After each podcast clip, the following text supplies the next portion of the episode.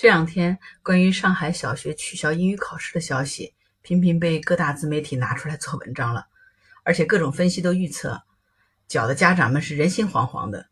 那这波官方终于来辟谣了哈！最近，上海网信办巡查发现，相关微信的公众号发布了类似的消息，宣称英语将退出小学舞台，引发了大量的关注。实际是散布、传播虚假不实的消息，混淆了视听。干扰正常的网络信息传播秩序，公众号的负责人已经被依法约谈，并且责令其发布致歉声明，并停止更新十五天。这是八月二十六号《环球时报》报道的。这到底是咋回事呢？原来前两天上海网信办巡查的时候，发现一个叫做“上海家长”的微信公众号发布了一则名为“上海市教委九月一日起正式实施事关考试安排”。英语将退出小学舞台，并进一步明确课程安排、结课时间等等等这样的一篇文章，声称英语将退出小学舞台，引发了大量的观众。这个公众号散播虚假不实的消息，混淆视听，干扰了正常的网络传播秩序。那么，上海网信办就联合教委依法约谈了该部门的公众号负责人。这个公众号的负责人就在约谈当中承认。说上述虚假的信息是自己杜撰的，并没有向权威部门审核求证。这个公众号的粉丝已经超过了三十八万的，运营主体是上海优贝广告有限公司。发布上述文章主要是为了吸金涨粉、赚取流量。鉴于这个公众号传播虚假信息造成了负面社会影响，于是上海网信办就依据《互联网信息服务管理办法》和《互联网用户公众号》。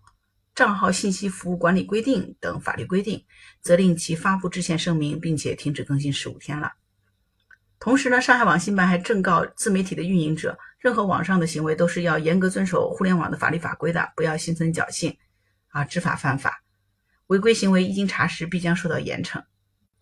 上海市互联网违法和不良信息举报中心还在下面贴出了举报网站的网址哈，这是一个他们的辟谣是。微信公众号里面，大家可以去查一下。那么现在咱们国家全国城市和县城小学逐步是开设了英语的课程，是从二零零一年秋季开始的，算一算差不多也二十一年了啊。学了这么多年的小学英语，居然突然就要退出舞台了，这对于特别关心孩子教育的中国家长来说，那简直就是晴天霹雳呀！像我们家少年还有我弟弟的小孩，他们都是从小学一年级就开始学英语了。那你说英语不考了，那还学不学呀？各种早教班还上不上？会不会跟上一届的孩子拉开差距呢？很多家长看到这个消息，那简直是急得如热锅上的蚂蚁一样。我想，如果我的小孩现在还在上小学，肯定我也很着急。实话说，我刚看到这条新闻的时候，心里就是庆幸，幸亏我们家少年已经读大学了，否则的话，我还不得急死呀，也得跟这些家长一样。所以呢，这个消息一出来，在各个育儿群、教育群里就讨论的热火朝天了。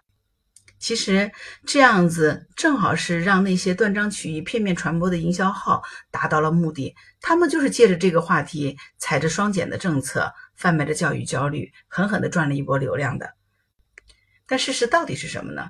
上海市教委发布的官网上文件说得很清楚了，明确的是说，对于英语小学阶段是不进行期中考试或者考察。小学一二年级进行期末考察，一年级不进行书面考察，三四五年级期末进行考察。考察的形式是可以灵活多样的，所以其实不是不考了，只是不是光拿着卷子考了，而且还有更多灵活的考察方式。也不是不学了，而是不再为了考试而学，为了分数而学了。这无论是对于减轻小学生的课业负担，还是对于促进咱们义务教育的均衡发展来说，提高学生们的综合素质，其实都是有益无害的。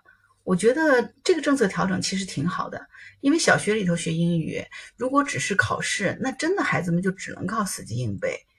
对于学了英语而不会用英语这件事儿来说，纯粹靠考试是解决不了问题的。我觉得这个政策调整的挺好的啊，这是和咱们国家近年来全国教育政策调整是同一个趋势的，也不是为双减才进行的，也不是只针对了某一个地方的学生们，所以家长们大可不必如临大敌、过度焦虑的。但是说是这么说啊，那如果真的我是家长的话，看到这样的消息，其实也是会很着急的。其实近年来，英语在义务教育的学科考试当中的重要性的确是在降低的。比如说，湖南长沙小学毕业考中是取消了英语科目的，而辽宁的中考就将英语从一百二十分调整成为一百分了。很多家长啊、老师，包括全国的政协委员，也都曾经忽悠过，要降低英语的考试占比，或者是把它变成一个选修的课程。其实原因也不外乎就是有两个。一个是咱们国家的国际地位更加高了，学汉语的人越来越多，那么英语的重要性就看上去有点下降。再加上翻译软件飞速发展，那么跨国交流的难度就更低了。